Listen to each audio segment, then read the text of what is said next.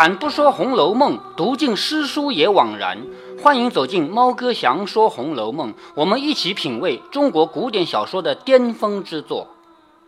后面又画的两个人放风筝，一片大海，一只大船，船中有一个女子在那哭。好，一片大海，海面上有船，船里面有一个女子在哭。大海啊，船只啊，就是要远行，对不对？嗯。风筝是什么？风筝也是远行。古代人放风筝不是像咱们这样放完了还要收回来，不是的啊。风筝放上天以后，咔嚓剪断，风筝不要了，知道吗？所以嫁出去的女儿如果嫁得很远，那就像断了线的风筝，回不来了。这个是谁？探春。探春将来嫁得很远，你猜猜看，嫁多远？你往远里猜。呃，你现在能理解？嗯。嗯，首先给得根据呃他们，这如果真的要和这样往远里猜的话，首先得知道和位置。对啊，我们就要假设它在北京的，他嫁的很远很远，你猜猜看，往远里广东广东啊，不够远，呃，海岛上海岛差不多了，还不够远，知道吗？还有更远的吗？有啊，在清朝时候已经开始大航海了嘛，外国我们已经知道有外国了嘛。嗯其实她是嫁到越南、泰国一带，知道吗？嫁到外国去了。探春将来的命运是嫁得这么远，她的诗是这样写的啊：才智精明，志自高。她的才华很好，她的志气也很高，是不是？可是她生于末世，运偏消，她生就生在末世，这个时代快结束了。清明涕送江边望，千里东风一梦遥。清明那一天，含着眼泪送到江边，远远的望去，千里东风一梦遥。从此以后，远远的再也看不见了。嫁得这么远，就不可能再回来了吗？哪有可能这么远回娘家？是不是？嗯。好，后面一幅画画的是几缕飞云，一湾似水，一湾就是弯弯曲曲的流水啊。这个是谁呢？是湘云。这首诗说：“富贵又何为？襁褓之间这个父母为。”啊，那每一每样东西是，嗯、那说这个是史湘云，每样东西分别是什么意思？天上画的云不就是湘云的云吗？对，那河那个河嘛是湘江啊，一条江叫湘江嘛，呃，史湘云的湘嘛。富贵又何为？就是你又富又贵有什么用呢？自己还在这么大的时候，还在襁褓之中的时候，父母就死光了。史湘云这个人的命运是，他没有父母，没有父母是谁养大他的呢？是叔叔。你说叔叔会像父母一样疼爱他吗？不会，不会。所以史湘云后来是什么？史湘云虽然没死，但是她要像丫鬟一样做很繁重的体力劳动，知道了吧？因为她没有父母，是叔叔养活她的。这首诗还没完啊！转眼掉斜晖，就一转眼到了傍晚了。斜晖就是夕阳，一转眼到了夕阳傍晚了。这个傍晚不是指一天的傍晚，而是一辈子的傍晚，知道吧？湘江水逝楚云飞，这个就是湘云两个字嘛。湘江水逝楚云飞嘛，是吧？好，下面画了一块玉，这块玉呢掉在烂泥里面了。那本来玉是很干净的，是不是啊？对，掉在烂泥里的玉还干净吗？不干净，不干。净。哎，这是妙玉，当尼姑的那个妙玉。诗说玉洁那何曾掉在，烂泥里是什么意思？就是它不干净嘛。按理说尼姑是六根清净的吧，你什么都不想吧。可是身为尼姑还爱着贾宝玉，你说她是干净的吗？不是，对不对？玉洁何曾洁，云空未必空。就说你想要干净，你想要清洁，洁不了；你想要入空门，其实空不了。可怜金玉质，终陷淖泥中。就可怜你这个质地啊，是像金和玉一样，可是你掉在烂泥里了，是这个意思。好，后面一幅画画的什么呢？一头狼在追一个美女，这个女的是谁呢？是迎春。这头狼是她老公，将来她嫁给一个很负心的男人，这个男人跟狼一样。这首诗说“子系中山狼”，子系连起来是繁体的孙，子和系加在一起，繁体字孙。她将来嫁给老公叫孙少佐，这个姓孙的就是狼。这个狼呢，得志便猖狂，金龟花柳志，一载赴黄粱。什么意思呢？就是迎春嫁给了这个人以后就死定了。好，迎春的命运我们也知道了，是不是？后面是一所古庙，庙里有一个美人坐在那儿念经。好，庙里有一个女子在那念经，那女子不就是做尼姑了吗？是不是啊？嗯这是谁呢？惜春。惜春最后的命运是出家为尼姑了。诗文说她看破三春景不长，她惜春不是最后一个春吗？前面元春、迎春、探春嘛，是不是？对，前面三个春她都看破了，原来他们的命运都不好，那我怎么办？我就去当尼姑吧。缁衣顿改昔年装，昔年就是以前，以前的装扮不要了，改穿织衣了。织衣就是尼姑的装扮。你还记得元子衣吗？元子衣的名字就是谐音，就是织衣嘛。尼姑穿的衣服叫织衣。可怜绣户侯门女，对了，啊，那他那天他刚出场那天穿着紫色衣服，应该是巧合吧？哎，对，可怜绣户侯门女，独卧青灯古佛旁。就可怜这个人啊，是侯门家的女孩，是富贵人家的女孩，现在独自一个人躺在青灯古佛旁边。青灯就是一盏油灯，古佛就是一个佛像。她不是做尼姑了吗？是吧？后面一幅画画的是冰山，冰山上面有一只雌凤凰，猜猜看这是谁？王熙凤。哎，对，王熙凤说：“凡鸟偏从末世来。”凡鸟两个字组合就是凤，繁体字凤。外面一个凡，里面写一个鸟，这个凡不是这样一个几字框吗？嗯，里面是一横，这是凡嘛，下面写一个鸟，连起来啊，叫凡鸟。对了，嗯，那冰山表示什么？冰山表示他的命运啊，冰山就是不持久嘛，他目前看起来还很有地位，但是马上就化掉了嘛。凡鸟偏从末世来，就是王熙凤这个人生在末世，生在这个时代的末尾结尾，都知爱慕此生才。就是王熙凤这个人，谁都知道她是有能力、有才华的。你别忘了，王熙凤一出场就是什么安排这个干什么，那个干什么，安排的井井有条，是不是？是很有水平的。但是她是生于末世的，没办法。下面一句话：一从二令三人木，有争议的，谁也不知道作者写一从二令三人木是什么意思。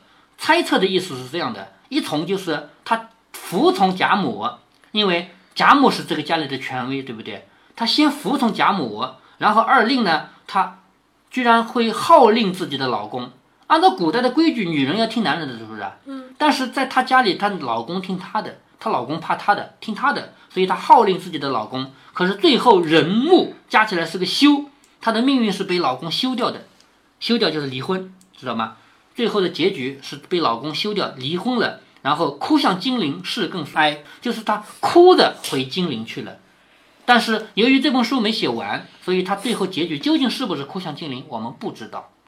但是在这里已经有了对他的判词，那肯定是，哎，肯定是对吧？后面一幅画是一个荒村野店，荒村就是一个荒僻的村庄，一个野店就是一个店铺，有一个美人在那纺纱，这个是谁呢？乔姐，乔姐是谁？你不知道吧？呃，王熙凤的女儿，对吧？王熙凤的女儿的命呢，在这么多人里面命运最好的，原因是什么呢？王熙凤拿出一点点银子来救济了一个穷人，这点银子对她来说是一个很小的银子，但对那个穷人来说是不得了的，可以帮他渡过难关，可以帮他一个家庭生活好的，是不是啊？那他就对人有恩了吧？这个人后来报恩，就救了王熙凤的女儿，所以在金陵十二钗里面，王熙凤的女儿是有好的命运的。他的诗是这样写的：“事败休云贵，就是家世败落以后，你不要提你是贵族，贵族有什么用啊？你家都没了，是吗？”第二句：“家亡莫论亲，你家都已经没有了，谁跟你亲戚啊？”后来乔姐落难的时候，她的舅舅对她很不好，她的舅舅居然把她卖掉，卖到了妓院去了，是那个被她救过、被她妈妈救过的人来赎她，把她买回再买出来的，知道吧？所以家都亡了，你讲什么亲戚？谁跟你亲戚啊？你家都没有了，还有亲戚吗？是这个意思。说偶因寄刘氏，他的妈妈偶尔帮了一个姓刘的人，使得他最后巧得遇恩人。最后他遇到了一个恩人来救他。好，后面一幅画画的是一盆茂兰，一盆茂密的兰花，旁边有一个凤冠霞帔的美人，就是戴着很漂亮的帽子，穿着很漂亮的衣服，这个美人。这个是谁呢？李纨。李纨为什么会穿着很漂亮的帽子、很漂亮的衣服呢？呃，帽子不是穿的。对，戴着。为什么呢？呃，因为最后李纨辛辛苦苦的把他的儿子培养，考试考好当官了。她不就是一个当官的人的妈妈吗？是不是？嗯。当官人的妈妈是有爵位的，是可以穿好衣服，可以戴好的配头的。比如说这里面的贾母。贾母其实是有这样的凤冠霞帔的，但平常不穿，那个太重了，那个帽子戴的重的不得了，平常不穿啊。但是什么时候要穿，你知道吗？什么时候？一种情况就是逢年过节，这个节日要穿的，是不是？第二种情况就是比你还大的官儿，你要见他的时候，你得穿上，是吗？比如说他去见贾元，那是如果是丧事或者家里有人结婚，哎，对对。那么第三种情况，什么时候穿戴这些呢？死了以后装进棺材，要把这个最好的行头给他穿上戴上，是吗？给尸体穿上。对呀，因为他曾经有过这个荣荣耀的，是吗？嗯。好，这里写的李纨是什么呢？李纨这个人辛辛苦苦把儿子培养出来以后，他得到了这个荣耀，他可以穿上凤冠霞帔。可惜的是，他的命运走到头了，他最后是穿着这一身死掉的。这是对一个人可以说是对他一个很好的承认认可吧。毕竟他得到了这个。可是从另一个角度讲，作者所要写的是人性，人死都死了，要这个干什么？是吗？所以这个诗是这样写的啊。桃李春风结子完，这个完是谐音，李纨的完，又是完结束的完。桃李春风结子完，到头谁是一盆兰？他的儿子不是贾兰吗？嗯，到头来谁才是兰啊？如冰水好空相妒，就是他像冰和水一样。她不是老公死了以后，她一心一意守寡，她干干净净的一个人吗？是不是？就像冰和水一样。可是别人别人都来妒她吗？妒忌她吗？妄与他人做笑谈。就是白白给人当笑料，在这里提出来作者的观点了。作者是表扬李纨还是批评李纨呢？这这是批评他。李纨这个人，老公死了以后，认认真真守寡，从此以后没有自己的个性，什么都不顾，只要儿子过得好就行了，自己的个人色彩什么都没有了。在作者眼里，这是一个很悲哀的角色。所以，作者虽然后面没有提到啊。只字不提他对李纨的观点，但在这里有一句诗说：“枉做他，枉于他人做笑谈，白白给人当笑话。”就看出来作者的观点了吧？作者是不赞成的，对不对？后面最后一幅画画的是高楼大厦，有一个人悬梁自尽。什么叫悬梁自尽？就是自杀的。对，上吊。在一个高楼大厦里有一个人上吊，这是秦可卿。高楼大厦。对。这里要当时有高楼大厦吗？二楼、三楼总是有的呀，对吗？注意这个秦可卿的死法，后面我们会提到啊。这一部书每一段都很，这一部书每一回都很长，唯独十三回很短，只有三张纸，三张纸多一点点。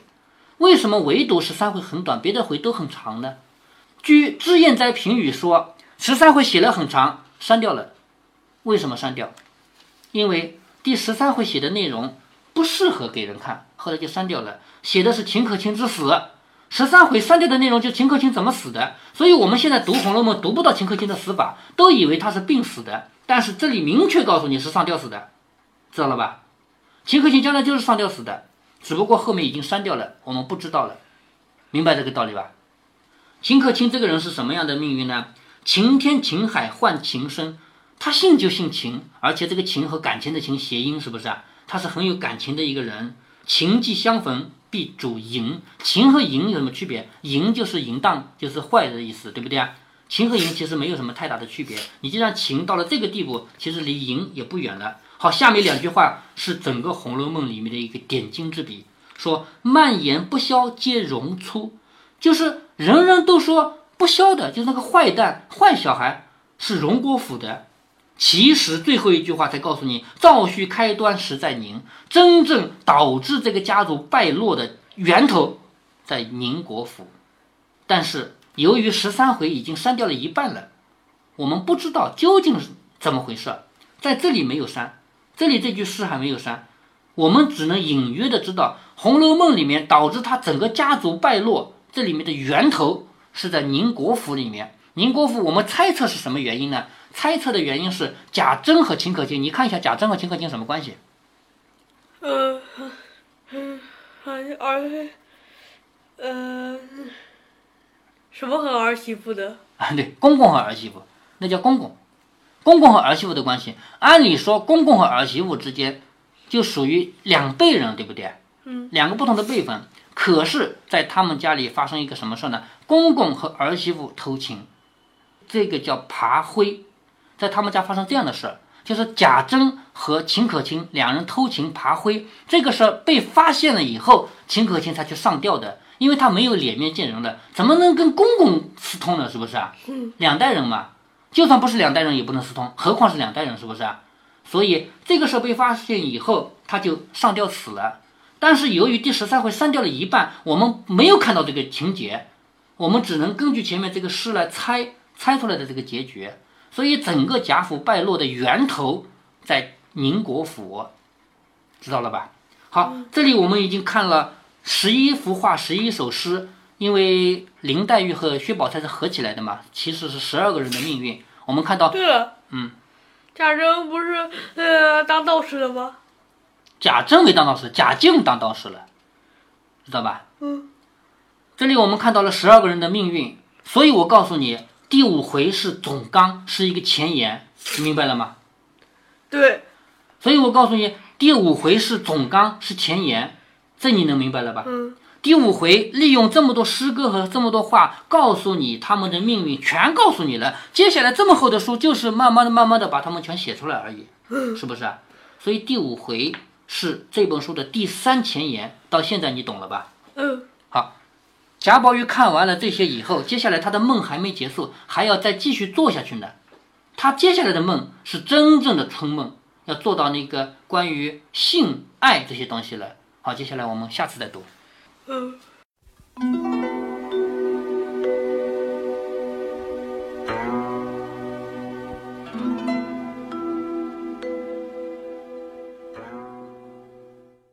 关于金陵十二钗判词的争议，有些是字面上的，有些是解释上的，还有些全靠瞎猜。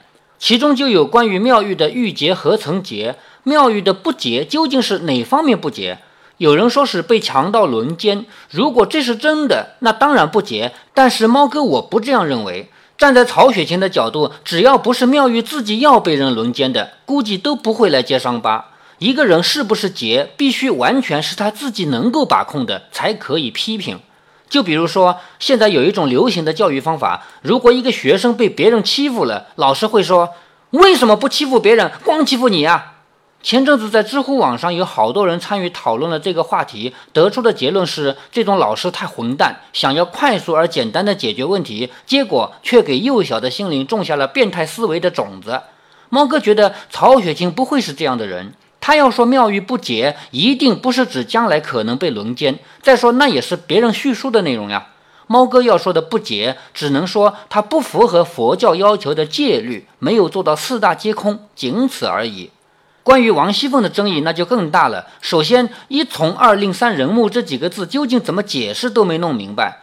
除了流传最广的“听从贾母，号令老公，被休”这种解释以外，还有把二令合成冷字的，还有把三人木合成情字的，但是都属于一家之言。但是“哭向金陵”这四个字没有争议，咱们不知道细节而已。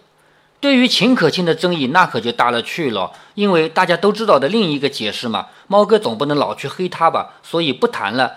但是秦可卿的死法是上吊，这个没有争议。虽然没有写出来，但却取得了几乎所有读者的一致认同。与公公爬灰也没有争议，但是《红楼梦》还留给我们一个没有办法解开的谜团，那就是赵旭开端实在宁宁国府怎么导致整个贾家完蛋的？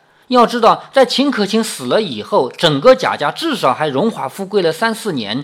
再说，也不可能公公儿媳妇通奸就影响整个家族的荣辱，没那么严重。宁府的不肖子孙的确比荣府多，但那是贾珍、贾蓉之流，他们的不肖与秦可卿有很密切的关系吗？这些都是不可能再揭开的谜了。也许您可以看到许多人为您揭秘，但是猫哥觉得那都是无稽之谈。如果您觉得猫哥的读书分享有益有趣，欢迎您点击订阅，这样您将在第一时间收到猫哥的更新提醒。如果您有什么要对猫哥说的，不管是赞还是批评，不管是提建议还是唠唠嗑，欢迎您在节目下方留言。您也可以加猫哥的公众号，四个字“猫哥在线”。您还可以加入猫哥的听友群中，微信群呢，用语音节目没有办法说清，还是 QQ 群方便，群号为八四九九六六八九九。不管加入 QQ 群，还是微信群，还是在节目下留言，还是在公众号留言，您都可以围绕着书中的智慧和读书的乐趣畅所欲言。好，再见。